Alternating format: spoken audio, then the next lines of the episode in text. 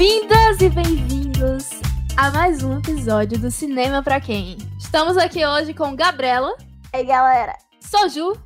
Oi. Nossa, e eu, tá ótimo, Mona Soju. Raquel. Quem vos fala? Desculpa, gente, desculpa, eu só tive 5 horas de sono. Hoje a gente vai falar nada mais, nada menos do que o ganhador do Oscar, o excelentíssimo filme Parasita.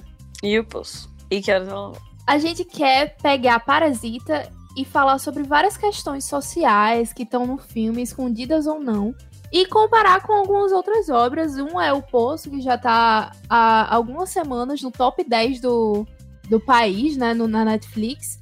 E Que Horas Ela Volta, não sei se vocês conhecem, mas é um filme brasileiro com Regina Casé, foi produzido e, e estrelado por ela. Nossa, maravilhosa, Regina Casé é tudo. Spoiler, odiei o poço.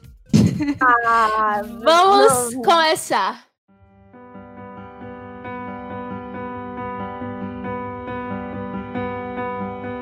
Primeiro, vamos começar falando de Parasita. Se você não conhece, É, o que é bem pouco provável.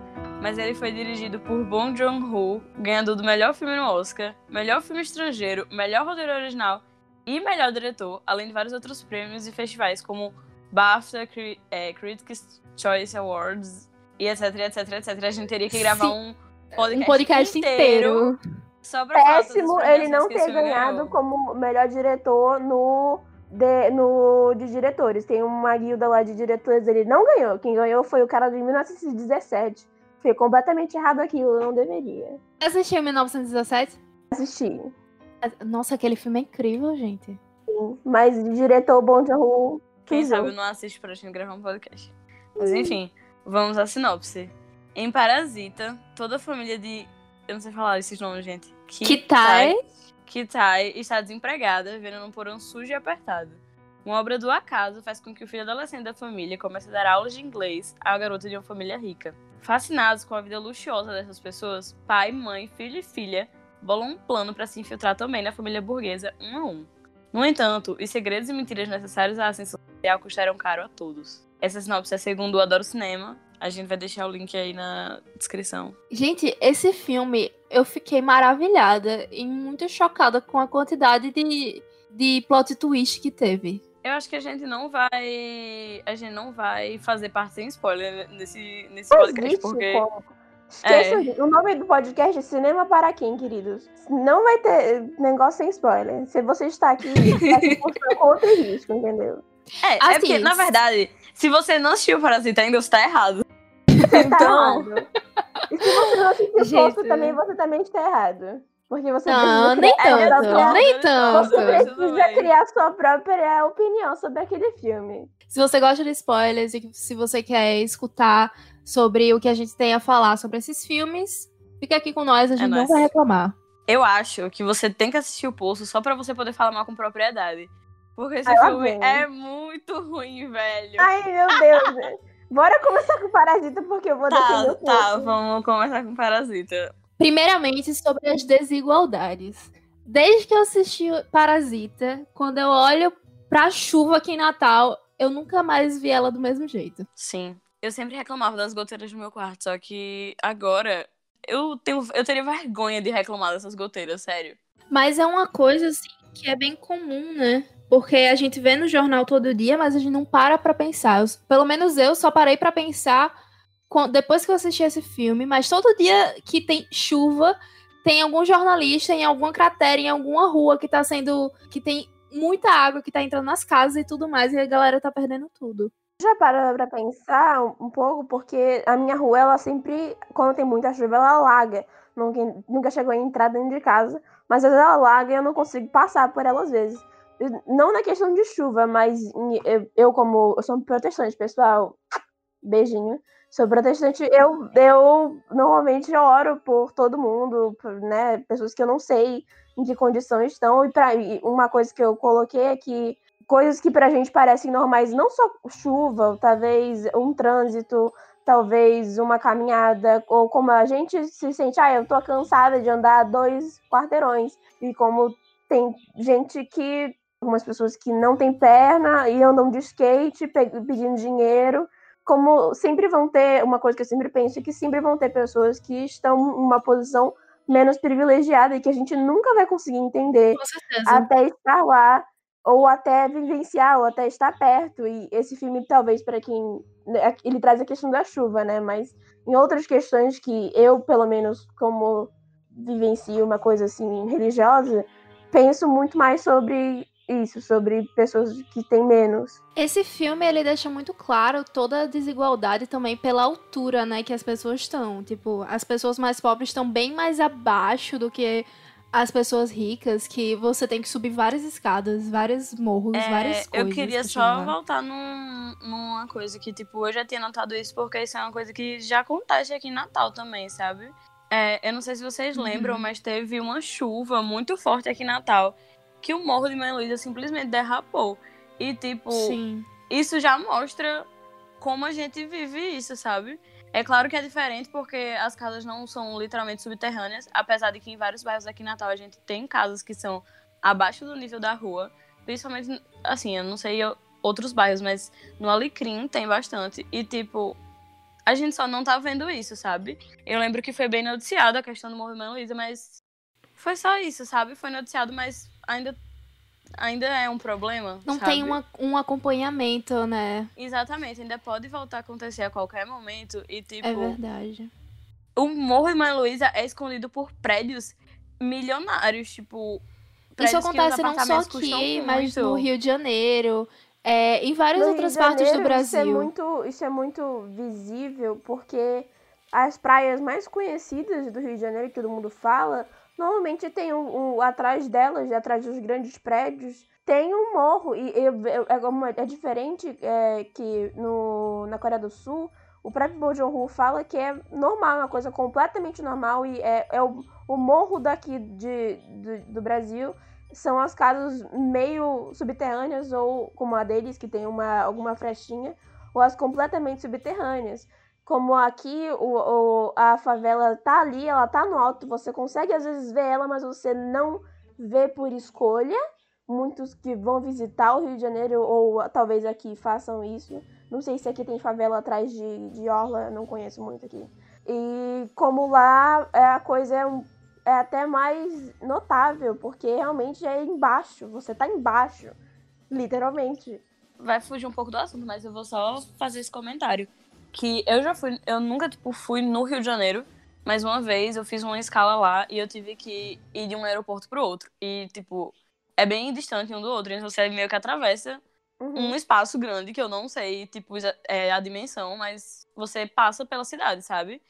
E aí eu observei, e aí eu vi aquele lance que, tipo, até virou notícia também, de que eles cobriram toda a, a BR. Eu não sei se é uma BR, eu acredito que seja, porque ela é comprida e etc. Mas, tipo, eles cobriram a BR toda pra esconder as favelas. E, Caramba. tipo, eu tava. Porque, tipo, teve a Copa e etc. E eles não queriam uhum. que é, os turistas vissem, vissem a pobreza, digamos. E, tipo. É, lá tem. É uma duas... situação muito fodida. E, boy, sério, eles têm um nome pra essa rua. Porque, tipo, as pessoas. Tem pulam... linha vermelha e linha, linha vermelha. Amarela. É, tipo isso. As, os caras, tipo, as pessoas da favela pulam para trabalhar honestamente vendendo coisa na rua. E pros ouvintes aí, eu nasci no Rio de Janeiro, eu vivi lá durante ah, bom, alguma parte da minha infância. Pros ouvintes e pra Soju. É. e eu voltei lá algumas vezes, agora eu moro aqui em Natal. E minha família é de lá, meus pais são de lá, meus avós moraram lá durante muito tempo. Mesmo que eles sejam aqui do interior, mas eles moraram lá é aquele negócio de, de, progressão de família. Eu tô num privilégio de meu avô ter conseguido sair do interior daqui, de Natal. E lá existe essa, essa linha vermelha, ou a, a favela onde eu morava, é, ficava perto da linha vermelha. Tinha um, um, Dentro da favela existia um. Existe ainda. Um negócio de você. É meio que uma conquista você conseguir atravessar a, as quatro faixas da linha vermelha é, andando assim, porque tem passarela, mas às vezes a passarela é um é grande lugar para você ser soltado. Nossa. Aí tem jovens, inclusive, que fazem esse tipo de coisa de ir e voltar da, das quatro linhas, sabe? Correndo um perigo grande de morte. E a gente não sabe, às vezes, quem, é, quem não conhece a realidade. O que eu vi foi, tipo, pessoas atravessando para vender biscoito, que é aquele de polvilho, que é até bem famoso, que uhum. é o Globo que chama. O Globo. E eu vi eles vendendo e só o que eu ouvia era o pessoal, tipo, desmerecendo o.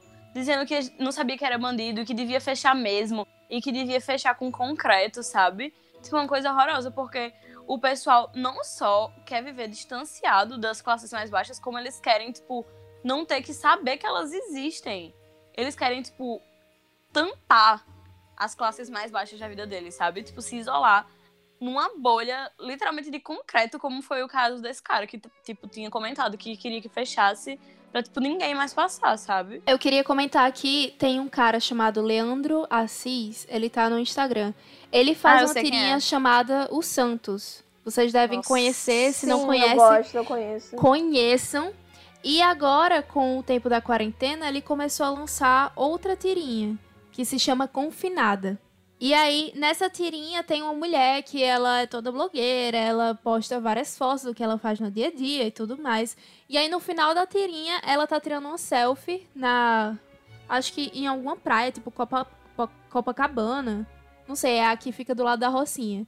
Aí ela tira a foto e aparece a Rocinha. Ela fala: Não, essa foto não ficou legal. Ah, ficou aparecendo a Rocinha, Eca. E aí ela vai e procura um ângulo que só apareça o- os prédios mais ricos pra ela poder postar, sabe? Um Olha. negócio absurdo. É, na tirinha, os Santos, pra quem não conhece, só pra dar um disclaimer aqui, porque é uma, uma coisa que eu vi muita gente reclamar, gente que não entende, talvez. É, na tirinha, os Santos, eles é, uma- seguem uma família de empregadas, normalmente são empregadas ou pessoas, e todas são negras e todas moram em comunidade, sobre a vivência delas vivendo na família do- dos patrões. E os patrões lá não, não, não são todos os brancos do mundo. É uma, é uma representação de um estereótipo que existe muito, sim. Só que eu, vi muita, eu vejo muita gente no Instagram dele reclamando. E são muitas pessoas que talvez não entendam a desigualdade, entendeu? Que não Uhum. consigam ver isso. Porque tem muita gente que vê e fala, não, vocês estão falando de branco, que branco é tudo assim, eu sou branco e não sou assim, eu sou branco e não tenho empregada. Assim, querido, você não é todo mundo. Se você Ah, quer ver as tirinhas, pai. é, o Instagram dele é Leandro underline Assis underline Ilustra. Tá no Instagram. Quem compartilha também é, as tirinhas dele é a Mídia Ninja. Voltando aqui um pouco a Parasita, uma coisa que eu vi de diferença de. Não sei se é de cultural, porque eu não conheço cultura sul-coreana tanto assim. É uma frase, tanto a ingenuidade e o otimismo da família. da mãe da família Park, que é a dona da casa, que você vê ela dormindo muitas vezes durante Uhum. o filme. É, de como no começo o Min, que é o menino que arranja o emprego para o garoto da família Kim, ele diz que ela é simples e que ela é ingênua. E eu vi muitos Sim. estereótipos, eu nunca vi um dorama inteira, mas um, um- um- existe um estereótipo de dorama que é a ingenuidade da mulher é, asiática. Não só em dorama, mas em anime também. E uma coisa que outra coisa que me chamou a atenção é como a mãe da família Kim, que chama Moon Wang, o pai da família diz que ela é rica, a mãe da família Park diz que ela é rica, mas ainda assim legal. E a mãe da família Kim diz que ela não é rica, mas assim legal, mas legal porque ela é rica. Porque se ela tivesse aquilo, ela também seria legal. A gente vai traçar depois, depois vai ter um pouquinho uma mini barreira pra gente falar sobre o poço, uma mini divisão.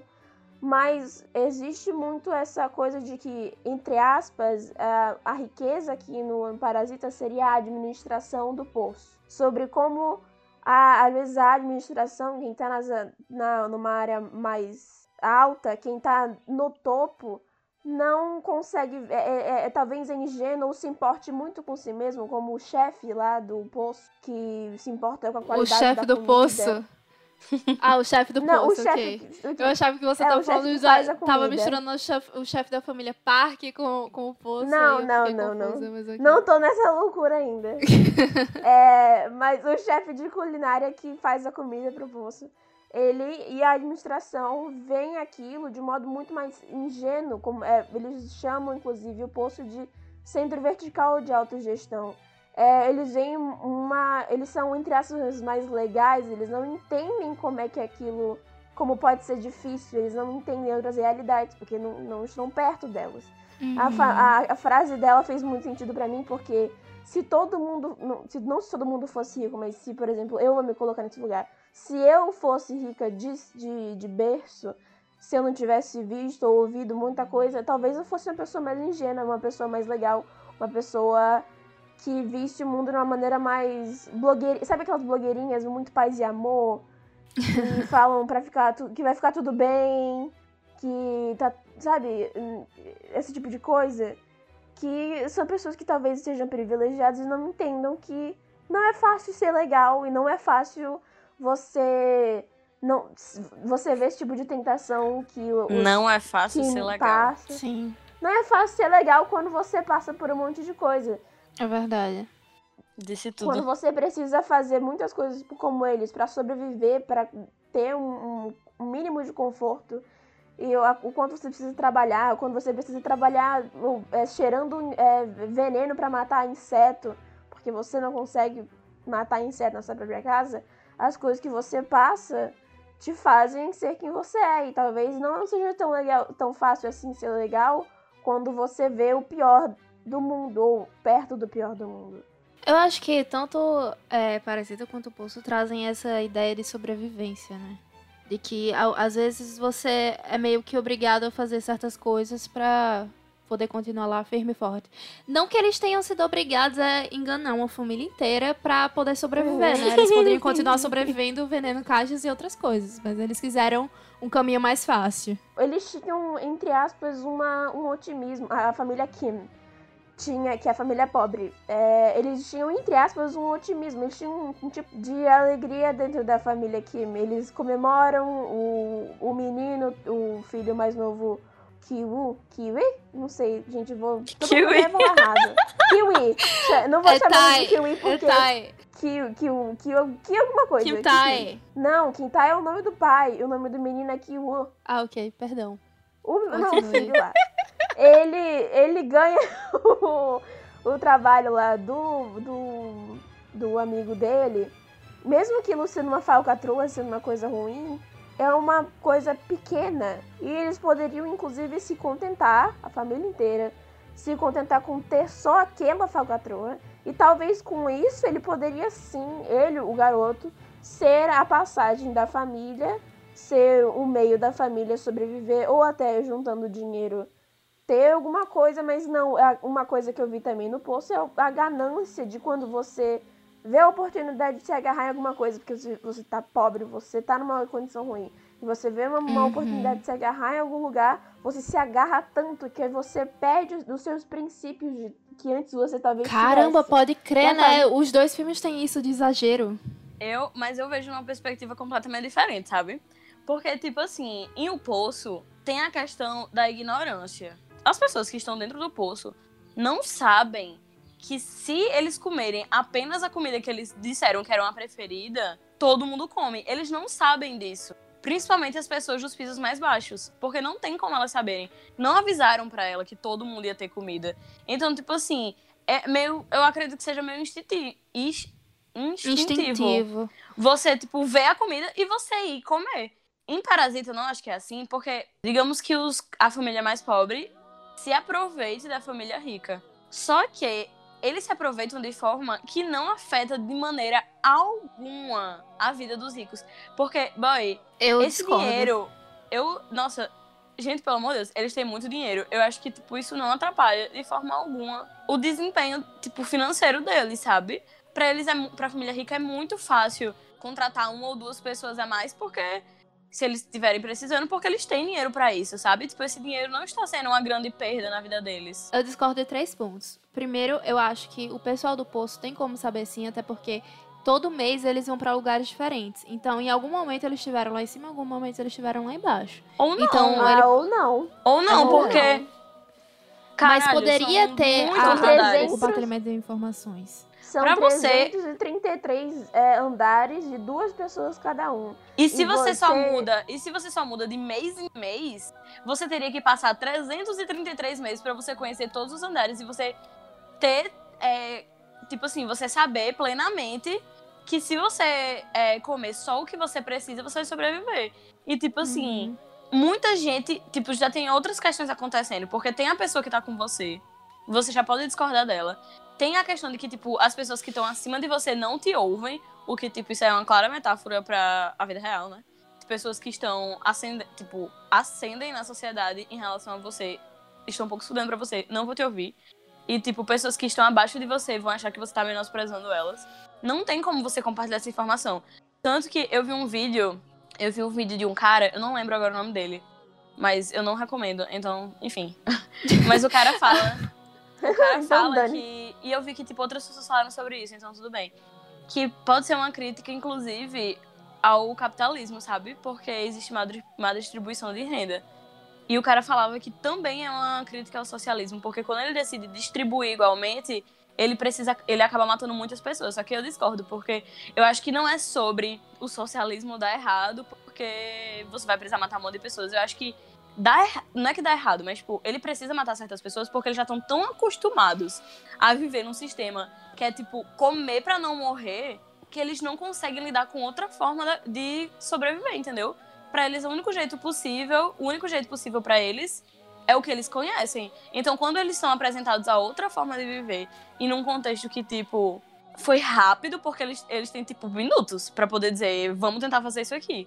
Então, eles não têm tempo pra persuadir as pessoas. Eles não têm tempo pra persuadir as pessoas. Então, por causa disso, pessoas acabam morrendo. Isso me deixou, tipo, muito, sabe? Foi a parte que eu mais, assim, gostei da discussão acerca do filme. Não é sobre ser errado dividir tudo igual. É sobre o jeito que as pessoas estão apresentando de dividir tudo igual. Foi sem. Foi tipo assim, sem. Sem tempo pra ter argumentação, sabe? Sem tempo pra mostrar pras pessoas que aquilo era capaz de fazer todo mundo sobreviver. Eles não tiveram tempo pra isso. E aí, por isso que, tipo, muita gente Quem- morreu, quem sabe? não teve tempo? O personagem principal e o Baharat. É Baharat, né? É barato. Uhum. que são os caras que decidem descer, porque a ideia deles é persuadir as pessoas a dividir a comida pra todo mundo poder comer. Eu ainda tenho dois pontos e eu só lembro de um. Sobre o que você falou antes. O que eu vi é que o- no início do filme do Poço, o Goreng tem uma visão de. Ah, bora dividir, né? O óbvio, bora dividir pra que quem possa. para as outras, outras pessoas comerem lá embaixo. E ele se horroriza em ter que comer uma comida que 90 e poucas, ou 90 e poucas pessoas já comeram. E o Trimagasi, que é uma pessoa que passou pela brutalidade, a grosseria é, pelo ter que passar por coisas, por canibalismo, canibalismo, canibalismo, gente, que horror. canibalismo, ele passou por muito, você vê como a mesma coisa. É muito difícil você comparar Parasita com Poço, porque mesmo que os dois é, critiquem a sociedade como ela funciona, um é muito ficcional, que é o Poço, ele precisa de usar coisas ficcionais pra Parasita é muito transportar real, a né? mensagem. É, e Parasita ele traz uma coisa não só muito real, mas que existe mesmo, não só de realidade de, no mundo inteiro, mas que na, numa realidade sul-coreana existe. E os dois falam de coisas muito iguais, só que é muito difícil você comparar eles em questão de como eles passam essa mensagem. No início do filme do, do Poço, quando o Goren fala isso de divisão, o, o Trimagasi fala: Você está falando de comunismo? As pessoas lá de cima não gostam de comunismo. Ah, eu acredito que ele esteja falando sobre a, administra a administração e não as pessoas dos andares de cima, quando eles estão no andar 48. Eu acredito que o Trimagasi estava falando sobre a administração. Sobre quê? como. O, eu não a adminis- sei. Mas por que a administração não gostaria do comunismo? Eu acho que ele tá falando dos andares de cima porque os andares de cima são privilegiados. e Eles não querem abrir o privilégio deles, entendeu? Pelos outros. Por isso que eu acho que eles não gostam do comunismo. Entre muitas aspas, esse comunismo. É, é o que o personagem fala, né? Eles Que preferem... eles teriam que dividir, né? Exatamente. Mas eu acho que eles não gostam do. Tipo, os lá de cima não gostam porque eles não querem, exatamente, abrir mão desse privilégio, que é poder comer o quanto eles quiserem, é, em abundância, o tipo de comida que eles quiserem. É, exatamente. É o, Uhum. o tipo o que eles querem em quantidade, é, preferência de sabor e etc. Sabe? Tipo, eles literalmente têm um banquete pra eles. E, tipo, eles não querem abrir mão disso. Por isso que eles não gostam de comunismo, entre aspas, que seria, tipo, é, comer apenas o suficiente pra sobreviver e deixar que os próximos também possam fazer o mesmo.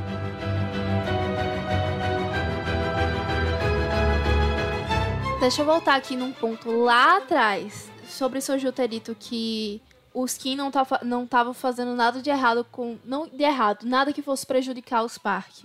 Eu discordo um pouco. É, o primeiro ponto, porque eu discordo, é o fato daquela mulher, a filha pobre, ela ter é, dito Kim pra, pra mulher lá da casa, a mulher rica, que ela era especializada em desenho psiquiátrico, psicológico, isso, terapia de arte. Quando você tem acesso à mente de uma criança e você diz pra mãe dela que você tem acesso, que você é terapeuta, eu acho isso muito perigoso, extremamente perigoso. E até porque ela disse pra mãe do menino que ele tem sinais de de quê? Era Eu lembro, é, é de alguma, alguma condição psicológica, eu não lembro o que. Exatamente. Isso eu achei. Mas ela, Boy, ela tá com fiquei um trauma muito- aí também, que, que por sorte dela, o garoto realmente tinha um trauma que ele passou lá. Eu acho que não é sorte cara. não, não é sorte não. Tipo, os irmãos.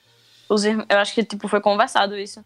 Acho que o irmão já sabia que tipo, Foi, tinha não, alguma foi coisa e passou informação. depois. E a outra e o outro momento em que eles prejudicam outras pessoas não foi a família Park, mas foram todas as pessoas que trabalhavam lá. O motorista eu achei merecido, mas deu um pequeno dó daquela mulher lá do a, a empregada, a empregada que foi demitida. Mas aí você descobre que ela é parasita também. Mas antes de você descobrir que ela é parasita, você fica, caramba, velho, ela bateram nela, a bicha tá sem emprego e ela tá chegando lá, assim, tipo, no meio da chuva torrencial pra pegar um negócio que ela esqueceu. Outra coisa que me trouxe, que me trouxe um- uma ligação com o poço foi o negócio de superioridade. Sobre como, quando você se sente superior, sua postura muda. Como a gente consegue ver isso em pessoas no dia a dia. Aquele Sim. negócio de dê, de dê poder a uma pessoa e você realmente verá quem ela é. Ah, eu, eu vi. Naquele momento em que a empregada antiga volta, e ela volta machucada, eu comecei a me perguntar por que, que ela tá machucada, não sei o quê. E eu vi, depois você entende, mas no momento em que você ela, ela chama a outra de amiga, a que Aham. tá sendo a empregada nova. Chame de amiga, dá- quer dar dinheiro, quer que ela cuide do, do marido. E no momento que ela tem a superioridade na questão, no momento que ela tem o vídeo lá do- das pessoas, da, da família, que ela sabe o que tá acontecendo, ela muda. Ela, Aham. vi, ela, ela vê a superioridade que ela tem naquela questão e ela, ela vira uma mini vilã naquele momento. É Mesmo que ela, ela também era uma, ela também era uma parasita, e ela é uma parasita que tá lá há muito tempo, e ela é uma parasita lá que tá criando um doido dentro da casa, que é o marido dela. E a gente se simpatiza com ela, mas eu parei de me simpatizar com ela no momento em que é ela, você vê que ela também é parte, entre aspas, da família Kim. Ela tá no mesmo nível que eles. E ela, o também, assim como eles, era, era boa antes, mas no momento de superioridade, no momento que ela se vê com poder suficiente, ela usa esse poder e ela rebaixa aqueles que estão embaixo dela. A gente também vê essa superioridade da família Kim. Porque ela vê, quando tipo, a empregada chega, eles já se sentem superiores a ela. A, tipo, a antiga Uhum. housekeeping. Eles já se sentem superiores a ela. E, tipo assim, pelo único motivo de que eles foram capazes de estar ali, sabe? Naquela casa. Tanto que a Mungwang, que é a mãe, ela diz que vai ligar pra polícia. E no aquele momento a superioridade troca e você vê.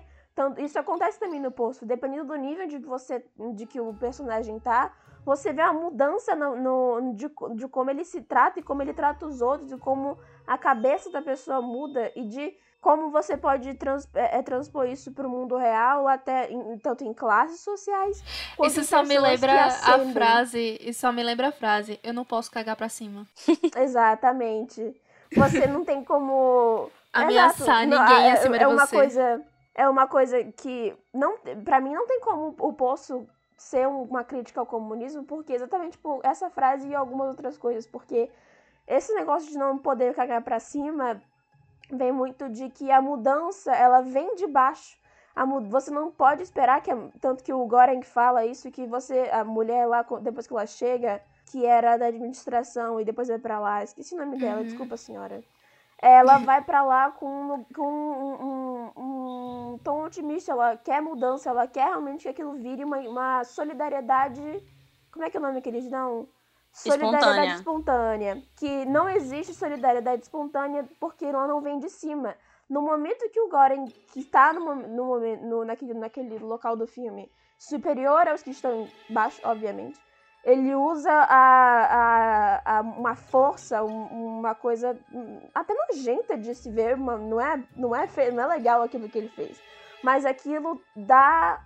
Ele, ele faz as coisas acontecerem. E não, dá, não daria para ser uma crítica ao comunismo, porque você vê, para mim pelo menos, veio uma, uma, uma mensagem de que a mudança só pode vir daqueles que sofrem, daqueles que estão embaixo, daqueles que sentem ou que já passaram por coisas ruins. Porque os que estão em cima não Eles olham não para de baixo. Nossa, verdade. sim. E não estamos aqui falando que a gente ama o comunismo, tá, pessoal? Vamos com calma. Não Essa questão é Ou será, que, ou será que eu estou? Não sei. É, Essa cena é mostrada até mesmo quando o pessoal de Parasita fala sobre o cheiro, né? Da- das pessoas. Sim, que isso depois é a gente descobre que... não é o cheiro do Kim, nem o, o cheiro de ninguém, é o cheiro de gente pobre. Não é daquela É, família. E, nossa, aquilo Nossa, teve esse- um peso muito grande pra mim. É. Pra Porque mim eles se. Todo- sentem no direito de merda. reclamar de qualquer coisa, assim. Eu já vivi na minha vida. Eu, eu sou muito privilegiada. Privilegiada pra caralho. Tipo, muito. Nossa, isso foi muito. Bosta de se dizer, mas enfim. Parabéns, mano. Para, não, peraí. Parabéns, parabéns.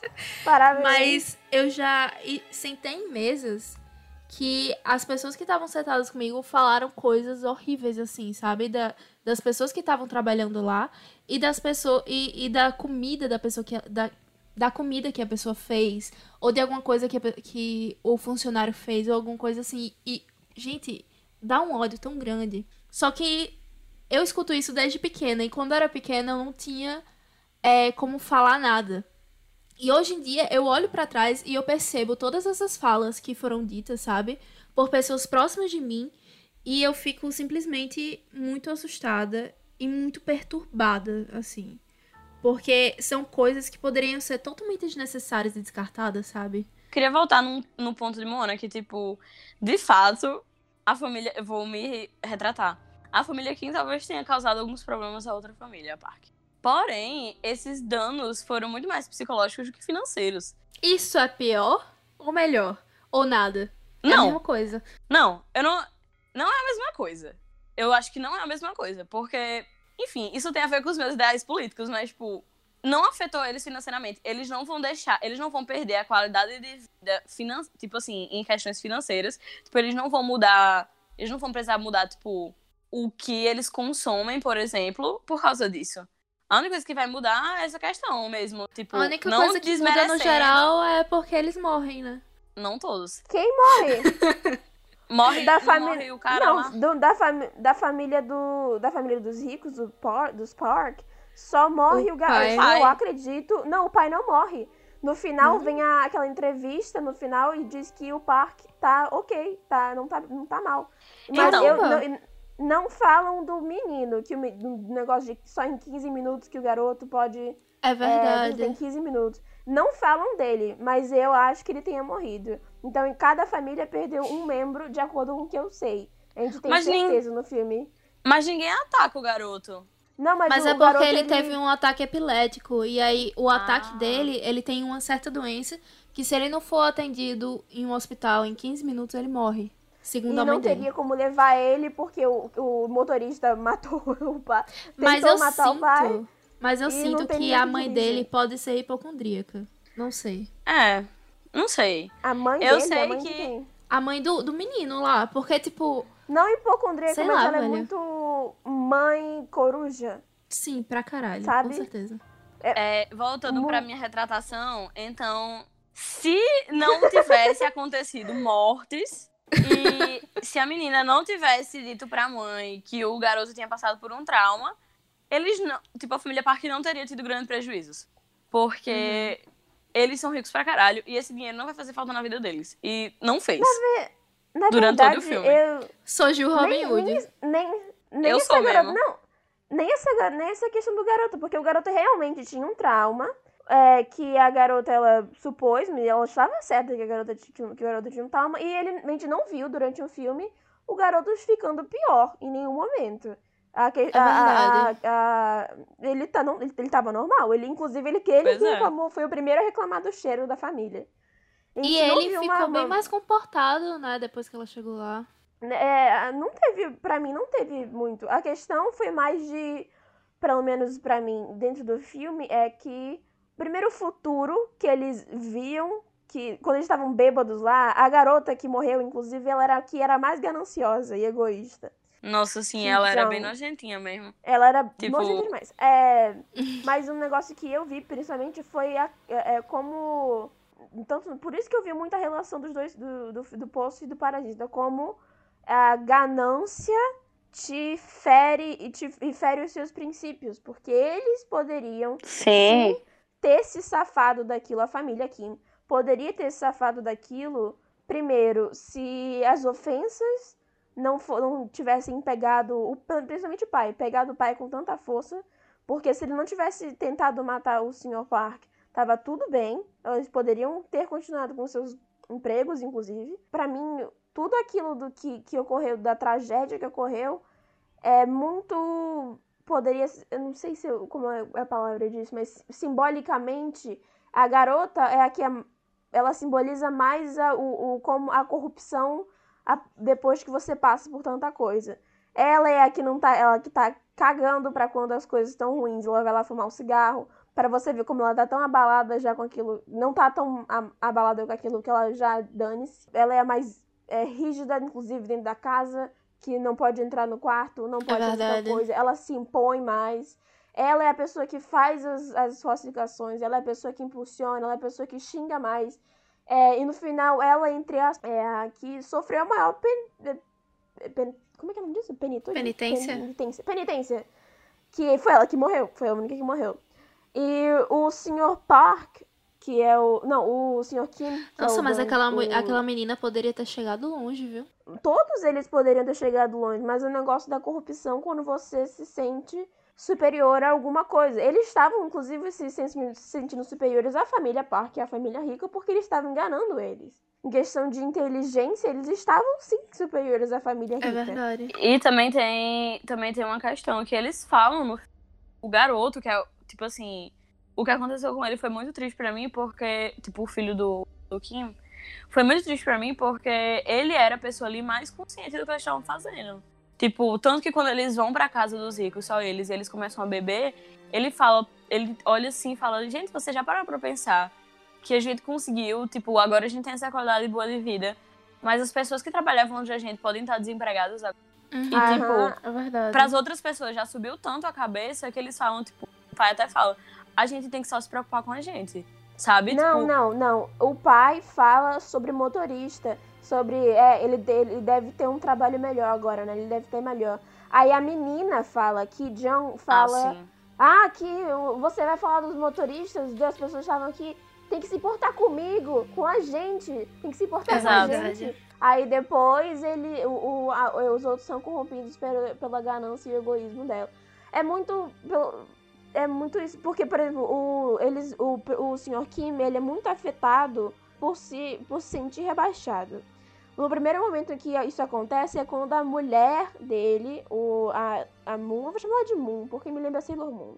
A Moon chama, fala, compara ele a uma barata, porque quando eles estão lá bebendo, ela diz que se o Sr. Park chegasse naquele momento, ele ia embora correndo que nem uma barata. E ele fica bravo, ele agarra ela, e depois aquilo vira uma brincadeira, porque eles estão bêbados. Eu não Nossa, sei que se brincadeira estranha aquela, inclusive. Sim, me deu um negócio muito esquisito. E ele é o que mais se afeta com o negócio do cheiro. Talvez porque ele, ou seja, ele talvez seja mais velho, já ouviu aquilo outras vezes. Ele já trabalhou em muitos outros lugares, talvez tenha. E talvez isso. porque ele E- saiba e- que e- não é só o cheiro. É, e você vê uma mudança, inclusive, na, na, na- do jeito que ele age depois dos comentários sobre o Sim, é verdade. Ele fica bem menos feliz. E no final, a, a resposta dele, a, a, a tentativa de assassinato dele não foi porque por vingança de qualquer outra coisa, não foi porque o cara falou mal dele na cara dele, não foi porque. Não foi por qualquer outra coisa, foi a, Porque ele não se ser ele se importou, né? sentindo menor. É o negócio que ele fala de que se você não. Uma frase que eu anotei do, do filme é: se você não tiver um plano, nada importa. E qualquer coisa que acontecer não importará. seja matar ou, ou até trair o seu país. Quando eles estão lá naquele abrigo. Mas assim, aquele cara, ele levantou o outro. Tinha, tinha um negócio atravessado no corpo dele, velho. E ele levantou o cara só pra pegar a chave para salvar o filho dele. Foda-se esse cara que tá morrendo aqui. Foda-se aquela menina que tava, que tava ensinando meu filho alguma coisa que preste. Foda-se o senhor Kim, eu só quero levar o meu filho pra, pra, pra UTI. Mas isso, isso não é. Eu, olha, desculpa, isso é. Não, isso é o normal. É, eu também acho.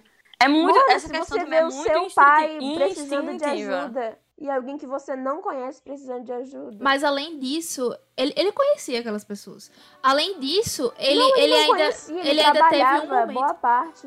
Mas além disso tudo, é, ele também tapou o nariz, velho, porque ele não tava gostando do cheiro de pobre daquele cara. Eu achei péssimo, péssimo. O, vocês acham que aquele romance entre o Kyu e a garota, filha dos Parker, mas a que ele tava tutorando, era real ou ele tava realmente usando ela como um meio de ascender? Ou, ou do plano dele? Eu não sei. Eu acho que poderia muito bem não ser real. Pelo jeito que ele falava do relacionamento deles. Ele não ficava falando, dando elogios a ela. Ele pegou o diário dela pra entender mais ela e entrar na mente dela. Não foi um negócio meio fofinho, sabe? De certa forma, ele. A forma dele de fazer parte daquela família era mais honesta do que a dos outros, sabe? É, Ele, tipo, Pode ser. Talvez ele até realmente sentisse algo por ela e, tipo, é, entrou nessa porque, de fato, ele gostando dela e ele tendo algo com ela, seria uma forma dele entrar naquela família e ter aquelas condições e, tipo, ser rico, basicamente, de uma forma honesta, sem precisar, tipo, honesta entre aspas, né? Porque se ele não gostar dela, é meio desonesta. Digamos que menos, menos corrupta, sabe? Do Ele- que as outras mesmo formas. depois dessa frase, ele, ele cria um plano, né, de entrar na universidade. E que ele, antes mesmo de tudo isso acontecer, ele queria entrar na universidade. Ele tinha amigos na universidade.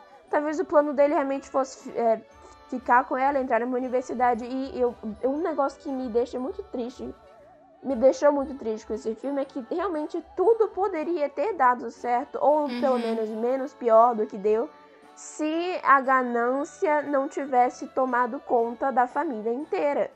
É verdade. E de como É. tudo, não só a no final realmente não foi a ganância que fez o Sr. Kim matar, tentar matar o Park. Foi é, realmente a sensação de inferioridade que ele sente, ele sentiu. Mas falando em superioridade, eu queria trazer aqui também esse filme, que é Que Horas Ela Volta. Dentro dele tem a história dessa empregada doméstica chamada Val, que ela trabalha há uns 10 anos para uma família rica.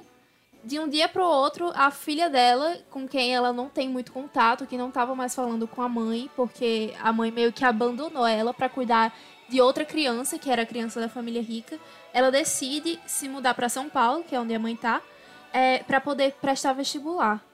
E aí acontecem várias coisas, o que me deixou muito assim, muito intrigada, porque a filha, que se chama Jéssica, chega na casa da, da família rica e a mãe dela tá morando lá. A mãe dela mora, tipo, numa casa separada da casa principal. E tem. É, é basicamente a casa dela é um quarto. E aí a Jéssica teria que ficar normal. com ela. É normal no Brasil, né? Desde É, é 1800 e volts. Galera, 1500. é comum. 1500. é comum, mas normal isso aí tá longe de ser. Não, É, normal que eu digo é, verdade. exatamente de não, não choca ninguém você ter empregado em um quartinho da empregada, sabe? Uhum. Pois é. No Que Horas Ela Volta, eh, tem uma. Tem um- críticas que são muito do Brasil mesmo, de. Ai, a minha empregada é da minha família, sabe? Ela é parte da minha família. Sim, Mas só que ela não mora. é parte da sua É família. verdade. Ela não, ela Uhum. não pode comer da comida que vocês comem. Ela não pode sentar no lugar que vocês sentam. Ela não pode comer com vocês. Ela não pode entrar na piscina. Ela não pode viver no mesmo lugar que você. É é a chegada da Jéssica que esfrega isso na nossa, na nossa cara, porque a Jéssica começa a ser tratada pela família da casa como se fosse parte é, da família mesmo, de verdade, como se fosse uma amiga de longe que tivesse chegado lá. E aí ela começa meio que se apossar da casa, a dormir no quarto de hóspedes, a fazer amizade com o filho da patroa. E a mãe tá sempre lá, Jéssica se comporta, Mas, Jéssica para de falar é Jéssica, ela é o pai- senhora. O pai da família tem interesses na Jéssica. Mas isso me lembrou bastante é, de Parasita. Ela meio que chegou lá só pra mostrar a diferença social, sabe? E ela começou a comer do sorvete que o menino comia. E ela usou das coisas do- da- das pessoas mais ricas. Só que, na verdade, ela também, de certa forma, ela é de uma classe mais baixa. É uma coisa também que me fez pensar em Parasita porque o- a casa dos Kim, ela é abaixo da, da casa dos ricos. E ela é bem mais apertada e escura, enquanto a casa dos ricos é bem grande, arejada e iluminada. O quarto dos hóspedes e a casa da, da Val é tipo a mesma coisa, sabe? Porque o quarto dos hóspedes ele é bem iluminado. Tem uma, uma cama king, tem um lugar de estudo, tem uma janela pra, com vista pra piscina. Enquanto a casa da Val fica lá embaixo. É bem apertada, tá cheio de, de coisa que ela comprou pra. Se um dia ela tiver uma casa, ou se um dia ela, ela quiser usar, sabe? Coisas que ela ganhou até da patroa. E tem muito esse negócio de superioridade, porque tem uma hora no filme que a Val vai dar um presente pra, pra patroa dela e ela dá um jogo de, de xícaras. E aí a patroa fala: Nossa, não precisava, Val, muito obrigada. E aí, assim que a Val vai embora, ela começa a, a falar mal, dizendo que aquele jogo de xícara era horrível e que aquilo parecia ser muito brega e muito, muito barato e não sei o que. E eu fiquei. A gente vê um pouco isso em Parasita porque aqueles, aquelas pessoas que estavam trabalhando com eles, o motorista, a empregada, ah, o tutor, o tutor no, no caso, no caso o Min saiu, ele foi viajar. Mas a empregada e o motorista estavam com eles há, alguns, há algum tempo já. A empregada estava ali Uhum. desde a da, da casa ser feita. E foi fácil eles dispensarem essas pessoas. É verdade. Ele é, mesmo, mesmo com anos de, de convivência, não faz parte do- da família, não é nada. E aí eu quis só trazer essa crítica mesmo, que é tipo. É um filme nacional que também tra- trata disso de é, desnivelamento, né? Sobre privilégio e riquezas mal distribuídas. Esse filme dá até pra associar a racismo e tal, ter aquele negócio da casa grande, a senzala. Uhum. Mas enfim, eu só queria colocar ele aqui pra vocês darem uma olhada se quiserem.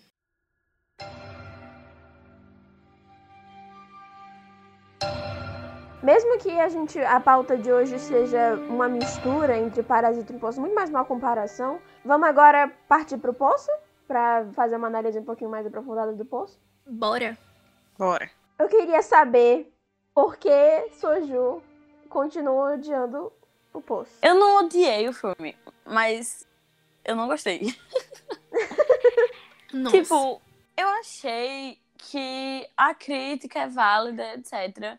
Mas ele como peça, o filme como uma peça cinematográfica, eu não gostei. Eu achei o ritmo meio ruim. Eu não sei explicar como. Mas, tipo, eu não gostei do ritmo. Eu não gostei do final também. Eu não gostei muito da linearidade do filme, tipo, do ritmo dele. Eu não gostei que, tipo, a princípio, tem coisas que são verossímeis no começo do filme e depois elas param de fazer sentido. Tipo, no começo o personagem principal é um personagem confiável.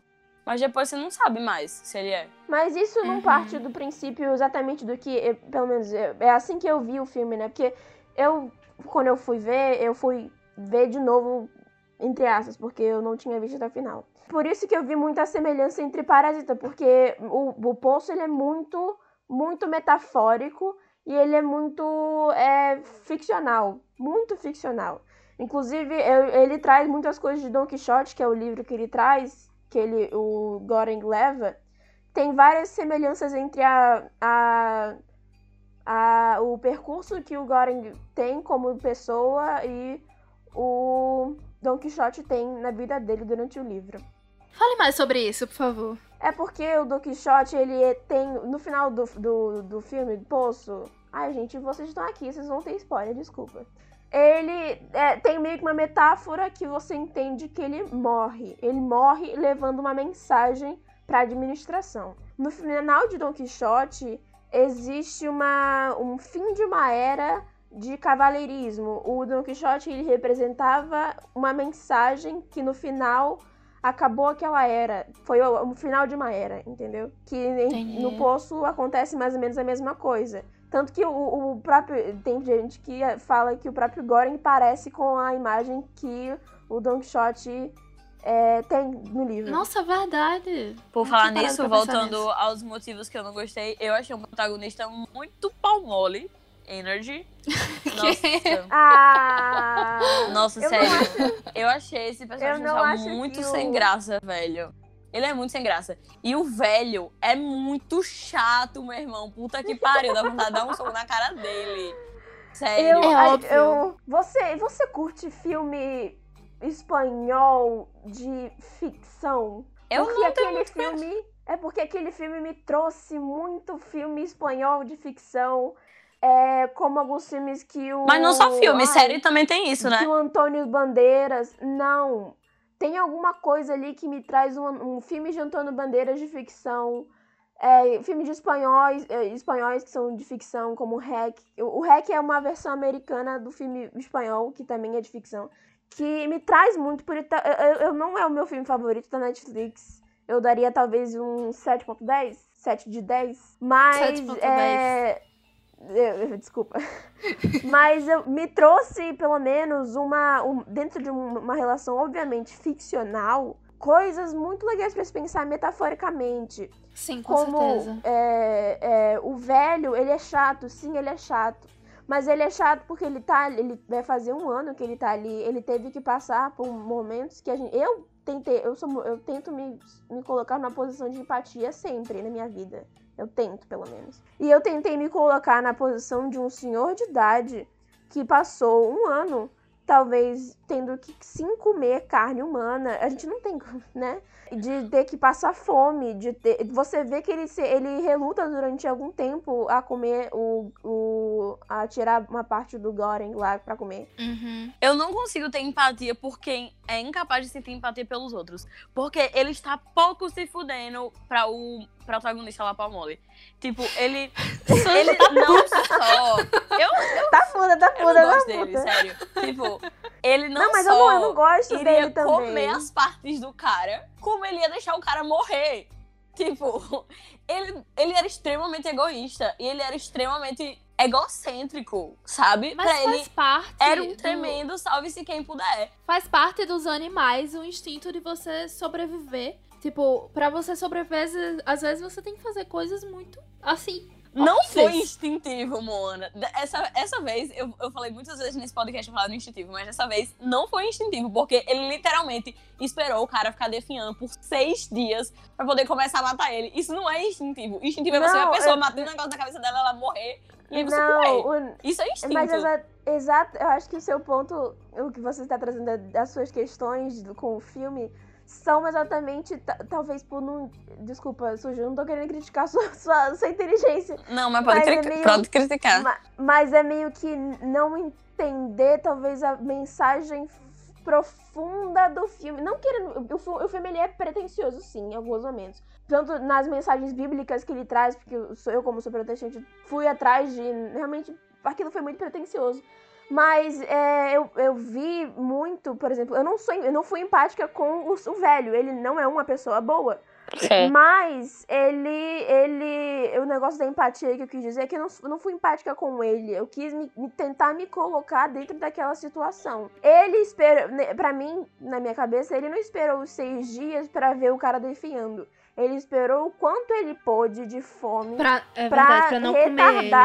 Pra não, para retardar a quantidade de comida que ele teria que comer, a quantidade de dor que o cara teria que sentir. E o. Sabe, tanto que ele fala que ele, ele não iria matar o, o Goren. Ele iria tirar um filhetinho por dia. E ele, ele, ele vê as coisas muito minuciosas. E ele é sim egoísta, ele é sim egocêntrico. Mas ele tá ali há um ano. Ele chegou ao Uhum. 131 que também não tem comida. Ele teve que comer comida humana. Ele teve que passar assim pela oportunidade de matar alguém ou não. E ele teve que fazer muitas coisas. O negócio que eu quis dizer de empatia não é dizer que. é, eu, eu tentei tirar minha visão de bom ou mal, que nós, como estamos no mundo normal, não estamos no poço, num lugar horrível, a gente vê muito uma questão de bom ou mal como uma, uma polaridade. Tanto que isso também em Parasita existe. A gente vê o bom ou mal. Aquela menina é boa, aquela pessoa verdade. ruim, egoísta. Os parques são bons. E no porque final ricos, acaba que, legais. tipo, todo mundo é parasita e todo mundo faz merda, sabe? E todo mundo do poço vai ser um merda. Tirando o Baharati. Era, o nossa, eu era juro que eu ia falar isso.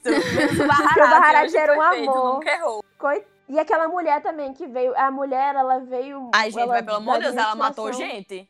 Ah, a mulher da Ela não- administração, dizendo. Não, a mulher é, da a administração. mulher da administração, ela não sabe. É o negócio da, da- do po- A inocência. de cima. Os poderes de cima não verem o que estão fazendo, ou a parte deles no, em ferrar os outros. E ela vem com uma coisa muito ingênua de, olha, por favor, repartam a comida, façam isso, por favor. Ela traz um cachorrinho pra ela, que é o cachorro dela. Ela tenta trazer que é, é- não é um poço, não é uma coisa ruim, é um centro vertical de autogestão, é um teste pra, sobre mudanças, é sobre solidariedade.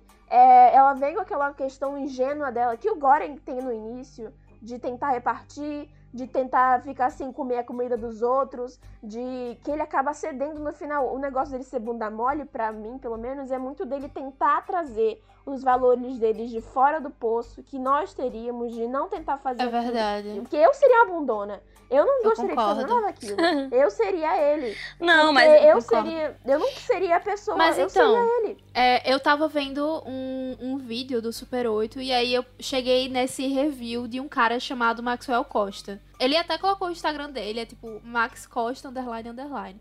E ele falou isso, que o Goreng é basicamente a representação de nós lá dentro. do- da gente do mundo normal com os nossos ideais lá dentro. Outra coisa que ele falou também, que Soju tava falando do velho, é que o velho é tipo o cara que tá dentro da Matrix e ele desistiu. Tipo, ele desistiu, ele só De vai. contra a Matrix. É, ele só. Ele se rendeu, no Um- caso. uma coisa que É. eu vi nele é, o- é o que? Ele põe a responsabilidade dos seus atos na administração. Quando ele tá em cima, ele, ele esquece de quando ele tava embaixo. Isso existe muito, inclusive, eu tá, não tô tentando evangelizar aqui, tá, pessoal? Mas dentro do mundo é, protestante, ou até ateu, quando você descobre que, nossa, Deus não existe, ou quando você descobre, nossa, Deus existe, e você se vê talvez superior e você esquece do seu passado. Tem muita gente crente, é, evangélico, protestante, tanto faz, que esquece que fez merda, esquece que das, das merdas que fez e se vê no nível superior. E eu, ah, pelo menos, Nossa, por, por, sim. por ter o meu, por ter esse, essa, essa, essa questão da minha vida, do que eu vivi, do que eu, né, porque eu sou dessa religião, eu vi muito disso nas pessoas dentro do poço, de como você um dia tá na merda, tá no nível 130 e pouco, tendo que matar a gente, e quando você tá em cima, você esquece que você tava na merda, e você esquece de que você pode sim ajudar outras pessoas, e você só quer se sentir superior. O que acontece em Parasita também, quando você. Aquelas pessoas que estavam na merda esquecem das pessoas que, tira, que eles tiraram o emprego, daquela empregada que eles não sabiam do que ela estava passando, não sabiam do, do, do background dela, tiraram o emprego dela para colocar a mãe. Já tinham três pessoas dentro daquela família na- no- com emprego. Não, talvez não precisasse de mais uma. E mesmo assim, é, você esquece do, do- da. Não esquecer, talvez, mas você é, dá menos valor à sua. do- do- da sua pobreza e se põe no lugar de superioridade. E quando a gente vê uma pessoa é, se pondo nesse lugar de superioridade, a gente vê a mudança que nós, como seres humanos, podemos ter de ser um filho da puta. O bom e o mal muda na cabeça dependendo da. Esse é outro ponto que, eu- que eu quis trazer. O bom e o mal na Não cabeça de uma pessoa. Você Dep- pode escolher. dependem- É, preciso Sou Ju? saber viver. Do Desculpa. nada. Não, é porque ela falou bem ou mal. Aí eu comecei a pensar, não. Não, o, meu ponto é que o bom e o mal dentro. Quando você começa no filme, eles estão muito lá. o Goren é o bem, que não quer comer a comida que outras pessoas tem nojinho, não quer matar ninguém, tem nojo do, do, do que sabe, ele, ele supõe que Trimagasi tenha matado alguém. Você vê aquele, o bem e o mal um do lado do outro, aquela polarização que nós, como seres humanos no, normais, dentro desse mundo normal, a gente vê. E com o, o percurso do filme, com o passar do filme, a gente vê uma mescla de que ninguém ali consegue ser bom ou ser mal completo, porque você se vê na mão da administração ou na mão de quem está em cima. É, o filme talvez tente ser muito, ser muito político e por isso talvez muito pretencioso, tanto da, daquela questão do comunismo que a gente falou e de é, tratar assim da, de uma crítica ao capitalismo, de como se cada um pegasse a sua parte, tudo ficasse bem. Se, se talvez no, no dentro de Parasita eles não tivessem é, passado do ponto, tudo, tudo teria ficado bem. Foi o que eu tinha comentado, de que os danos seriam apenas financeiros e não iriam afetar aquela família, sabe? Inclusive, é, outra pergunta que eu tenho. Vocês acham que aqueles delírios que o Goren passa a ter depois da morte do, do Trimagasi e da morte daquela mulher da administração são delírios é, por conta da comida que ele tava comendo gente, né? E eu, eu sei que, que eu fui pesquisar, gente, eu pesquiso coisas estranhas. Mas comida, se você comer comida de gente, comida humana, se você fizer. Não seja Nossa. canibal. Mas se você comer comida de gente, você, você pode ter alucinações. E eu passei a, a me, me, questionar se aquilo eram alucinações dele no, uh, falando com a sua própria, o seu próprio senso de justiça, o senso de bem e mal, ou se eram só alucinações da carne mesmo, da, dele ter comido da carne. Eu acho que não era alucinação da carne, porque é, ele passou um tempo depois, passou bastante tempo depois dele ter comido carne, e tipo, ele teve tempo suficiente para digerir, sabe? E ele, se eu não me engano, ele teve uma antes. Ah, sim, ele teve uma lá que ele tava transando com a Miharu inclusive a Miharu. A Miharu é uma questão sobre quando ela entra, quando ela entra dentro da história, você sente, você sente uma empatia na história que ela traz, de que ela é uma mãe procurando por seu filho e ela tá fazendo tudo aquilo que ela tá fazendo, ela tá matando pessoas que você vê pessoas que estavam tentando estuprar ela e vê ela mata aquelas pessoas e você simpatiza com ela. Depois a, a mulher da administração vem e diz que não existe filho, que ela só virou uma assassina. E você vê aquela personagem de com uma, uma outra Louca. coisa. Eu uma não maluca. passei a ver, sabe por quê? Porque eu não senti aquela personagem como confiável. Porque ela era ignorante acerca de vários assuntos. Poço. Uhum. Então, tipo, nada. Ela, ela nem ali... sabia a quantidade de andares que tinha. Exatamente. Ela Nada achava que era ali garantia que ela tava certa. Nada garantia que ela certa.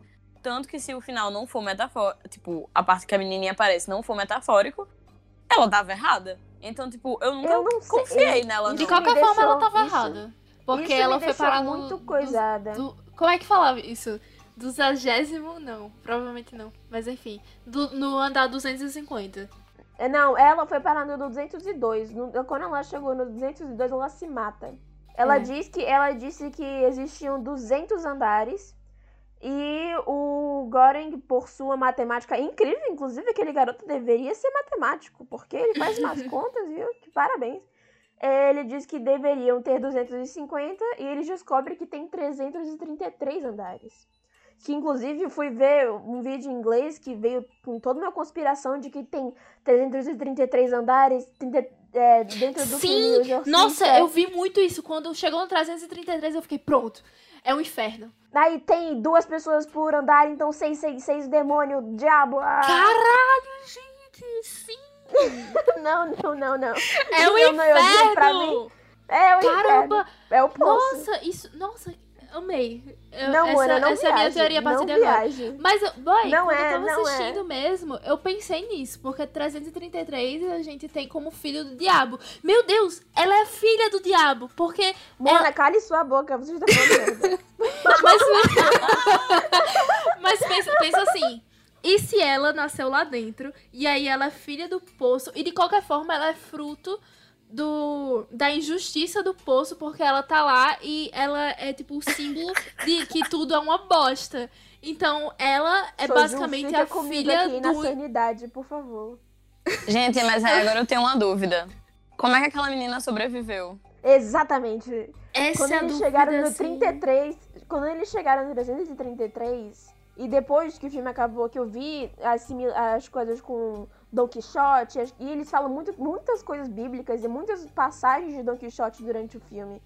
Que quem não leu Don Quixote, inclusive, vai, pode ir atrás de, de saber, porque tem umas coisas a ver, tá, pessoal? Quando aparece a menina e ela tá debaixo da cama, escondida, eu penso. E não tem ninguém na, na, naquela cela. Aí eu penso, ela matou a outra pessoa e jogou pra baixo. Não tinha ninguém no 333, só chegava no 333 aquela menina propositalmente pra que isso acontecesse. Se era um plano da administração que ela tivesse lá sozinha. Ela não parecia de nenhuma maneira estar magra demais pra idade dela. Ela Verdade. não era. Ela, ela tava saudável, aquela garota. Eu vi uma coisa na internet que, tipo, eu acho muito viajado, mas seria uma explicação. Que é tipo, é Goreng, né? Eu nunca sei falar o nome dele. Aham. Goreng. O. Goreng. O mole, Ele o tinha- mole. Ele tinha morrido antes. Bunda mole. Ele tinha morrido antes de chegar no 333. E tudo que acontece do. Tipo, a partir disso, são projeções do subconsciente dele do que ele teria feito se ele tivesse conseguido. Que era, tipo, mandar a mensagem. Isso é muito filme ficcional espanhol. É, mas eu não sei, eu acho muito viajado. Mas explica. Ele começa a pensar, a ver coisas que não existem. Ele já tava ve- vendo desde antes que ele tava vendo gente morta, né? Pois Mas é. na Uhum. hora que ele desmaia de dor, qual é o nome dele? Ele pode ter morrido ali. O, o Baharat. Baharat, o Baharat aparece pra ele e fala: Olha, desce agora. Ele fala alguma coisa pra ele. Aham, Então, e quando o eu acho Goreng que é acorda, possível. ele tá morto. Não, não, não. É. Não, nessa parte ele, ele, ele, ele sonha que o Baharat tá chamando ele. E quando ele realmente. Pra mim não é, não é alucinação. Quando ele realmente acorda, o Baharat tá morto. Se- O que é um sonho, se não uma alucinação? Ai, lá vem, Moana. Lá vem, Moana. Pra mim, pelo menos, é quando ele morre, é quando ele deixa a garota. Ele fala que ele quer levar a garota ao, ao- ao- em cima. Aí, ele, pra mim, aquilo dali, ele tá perto da morte. No- aí o Trimagasi chega a- a- e diz que a mensagem não precisa de um mensageiro. E naquele momento ele sai da plataforma e a menina sobe sozinha. Talvez, a gente não sabe, porque filme espanhol tem muito disso de, de ser louco. Tipo filme sul-coreano também, coisa louca. Que pra mim parece que a, a administração, não os cozinheiros também, porque Bacurau, algumas cof, cof. É, cof, cof, cof. Inclusive, né? Talvez um podcast Bacurau. Não. E pra mim, é, não, não dá pra saber qual era o intuito realmente daquela instituição, daquele poço, porque tem gente que entrava lá porque, tava, porque era um criminoso e tinha gente que entrava lá porque queria. Então o poço não é era só um incógnita, sistema- né? Então não era só, um- não era só um sistema de punição. E, é, é, inclusive, ele dava é, prêmios pra quem conseguisse passar. Então, Gabriela. talvez ele realmente existisse um, um projeto de um- uma pesquisa da, do que seria a solidariedade espontânea. Essas pessoas Gabriela, seriam possíveis. É o E que inferno. o fin... Peraí, peraí, uma men... Moana, para! Moana, para! O, e talvez, é, exata, o- a mensagem, não dá pra saber porque, né, não conversei com o diretor ou com o escritor. Mas talvez a mensagem que foi dita até no filme, que é a, a solidariedade não é espontânea, não consegue ser espontânea. E ele, ele se dá, assim como o Don Quixote morre no final, ele se dá para que a mensagem chegue, para que a- o fim de uma era aconteça. E a Miharu talvez fosse sim ver, verdade tudo que ela disse. E uma coisa que eu vi que foi muito parecida de, de O Poço com o Parasita é os, ele, os dois têm um símbolo. No Parasita, a pedra é, é um símbolo no filme inteiro De esperança, assim. de como ela ela não, não só o, de, da esperança como no final o, o filho o que o, coloca a pedra num rio e diz que tem um plano Mas a pedra se foi. E no, no, no poço a mensagem também, óbvio, a mensagem final. E no Parasita aquela pedra me deixou um, pouco mais pensante no, no que se ela realmente, dentro do roteiro, significa alguma coisa ou se é só uma.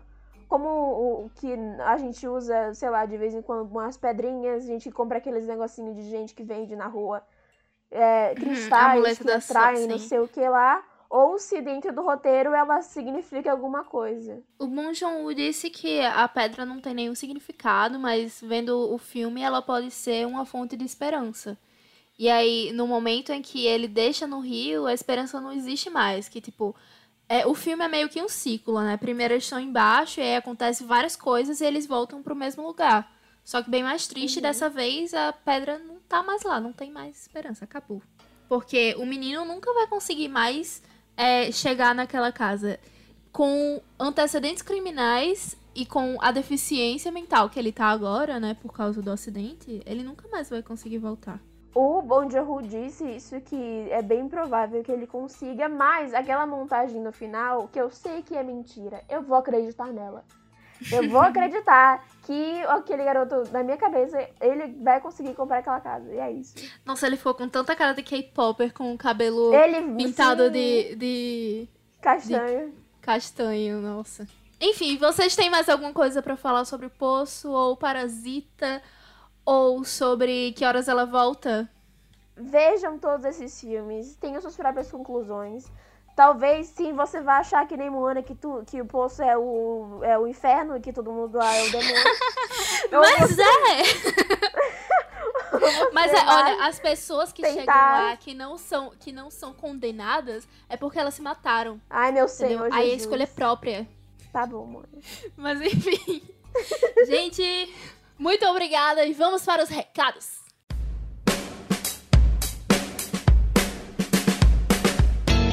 Recadinhos, pessoal. Se vocês quiserem entrar em contato com o Cinema Pra Quem, mandarem mensagens, mandarem é, é, coisas boas, coisas ruins, coisas que a gente tem que melhorar, perguntas, qualquer coisa que for, ou, talvez uma coisa que a gente falou errado, é, a gente tem o nosso e-mail, cinemapraquem.gmail.com, nosso é, Instagram, que é Cinema para Quem, e o nosso Twitter, que também é Cinema para Quem. Olha, veja só a criatividade da gente. Olha só, isso foi uma promessa que a gente fez no primeiro episódio. Se você escutou, está aí, cumprida. E se você não escutou, olha, você Vai tem escutar, tempo... O que você tá fazendo? Você, que você, você tá tem... fazendo? Não, mas peraí, você tem tempo limitado, porque o último episódio que saiu foi o segundo. O primeiro só existe em algumas plataformas. Então, uh, é um, um, pequeno mistério. Em poucos assim, dias sabe? ele não irá mais existir. Então, se você tem interesse. Ou será que vai? Mas, por favor, não tenha, porque eu me odeio nesse episódio. Gente, eu escutei. O episódio é muito legal. Se você quiser escutar, vá lá. O nosso episódio anterior foi sobre Birds of Prey, Arlequina. Ou Aves de Rapina, pra quem não é internacional. Soju ia dizer o quê? Eu ia dizer que vocês podem seguir a gente nas redes sociais também. Meu Twitter e meu Instagram e todas as outras coisas que existem é Rodeador. O meu Instagram é Moana Raquel. O meu Twitter é bicho, olha, bicho com CH, underline, Gabs, R-O. Não tem underline, amiga. É não tem junto. underline? Não. É tudo junto? eu nem acho eu que não. sei. Nem eu sei meu Twitter. É porque eu marquei Ai, você gente. numa coisa hoje. Eu acho que é junto. Quer ver, ó? Olha, É tudo junto mesmo, É. galera. é, E enfim, esse podcast faz parte do portal Pixel Up. Se você não conhece o Pixel Up, é um podcast sobre coisas nerds, sobre Cultura é, pop. cultura pop, sobre filmes, séries e tudo mais. Eu também participo, todas nós participamos de algum episódio. Quando isso aqui sair, eu acho que já vai ter episódio com Gabriela. E, E e na mesma semana vai sair um episódio comigo e com Soju. Então confiram lá. Vocês têm o que pra recomendar pra gente? Já que a gente quinzena. não comentou sobre e Moana vai ficar chateada porque ela esqueceu de ter falado, eu vou recomendar pra vocês o curta sobre o poço, que é baseado Sim, na mesma nossa. história, mas chama Next Next Floor, tipo, o andar seguinte. Next Floor. Sim, ele é. ele Assistam.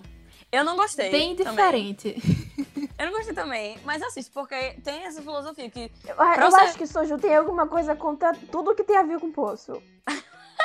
Sim. Tudo que tem a ver com poço. Eu tenho essa teoria que pra você falar mal de alguma coisa, você tem que assistir, porque você tem que falar com propriedade. Você não pode, tipo. Então assistam Então- só pra, tipo, se vocês não gostarem, vocês falarem mal também, mas é válido assistir. Eu Assista. fiquei sabendo desse curta-metragem através de um cara chamado Sirhan Félix. Ele é cineasta também, ele é diretor, produtor e crítico de cinema. Ele escreve textos no Caltech, se você quiser conferir lá, ele escreveu um sobre Parasita. Ele escreveu no Instagram dele, que eu acho que também é arroba Félix, sobre o Poço. E aí ele comparou o Poço com o Next Floor. E ele falou que esse curta, ele é bem mais. Ele se aprofunda muito mais e é muito melhor. Tem muito mais é, metáforas bem feitas do que o Poço. Então, eu recomendo muitíssimo. Ele é um cara extremamente inteligente. Tipo, Talvez eu queria ser aluna dele. Porque ele é um cara que conseguiu decifrar o farol. Se você não conhece o farol, é um filme que tem o Robert, Robert Pattinson. Pattinson. Ele é muito louco. Enfim, mas o Sihan, um beijo Diz pra aí, você. repete, repete o adoro. nome. Sihan, um beijo pra você. Sihan é S-I-H-A-N. Sihan Félix. Sigam aí, pessoal. Nem conheço, mas já considero, porque Moana tem bons, bons textos. Agora é sua vez, Gabriela. Quem aí é animeiro, K-popeiro, otaqueiro, já deve conhecer o Estúdio Ghibli, né, pessoal? Todos conhecendo o Estúdio Ghibli. Lindíssimos, Hayao Miyazaki, dono de todos nós. Tem um filme que eu não lembro se é dirigido por ele, se não for, parabéns pra quem dirigiu esse filme. É do Estúdio Ghibli, chamado O Túmulo dos Vagalumes. É um filme que eu não vou dar spoiler, porque é um filme sobre uma a trajetória de, de uma família, então eu não vou dar muitos spoilers, mas é basicamente sobre. é, também fala sobre desigualdades, mas fala sobre desigualdades no contexto de guerra. É numa guerra japonesa, e você vê o começo do filme é o mendigo. Mendigo? Gente, nossa, que horror! O mendigo é, morre numa, numa plataforma de metrô e o- as pessoas, as pessoas que são que tratam lá o metrô jogam ele como se fosse merda, sabe? No, perto de um local. É bem animação. Se preparem pra chorar. E você vai descobrir por que, que aquele cara era um mendigo, de onde é que ele veio, qual é a história dele, que é uma coisa que também retrata sobre como a gente é, passa, às vezes, por um mendigo na rua, ou por situações normais que a gente acha normal porque é comum. A gente não pensa, a gente não tenta usar a nossa empatia em esse tipo de coisa. Gente, muito obrigada por mais um episódio. Obrigada, Paulo, por editar esse episódio. Obrigada, Paulo. E Desculpa novamente! é, lavem as mãos, se cuidem, não saiam de casa se você estiver em período de quarentena. Se você não estiver, saia de casa, se divirta, porque não é sempre que a humanidade tem esse privilégio. Sim. E muito obrigada, valeu, Beijo até o bunda. próximo episódio. Toda segunda-feira. Quer dizer, uma segunda-feira sim, outra Ah. não. De 15 em 15 dias. Beijo!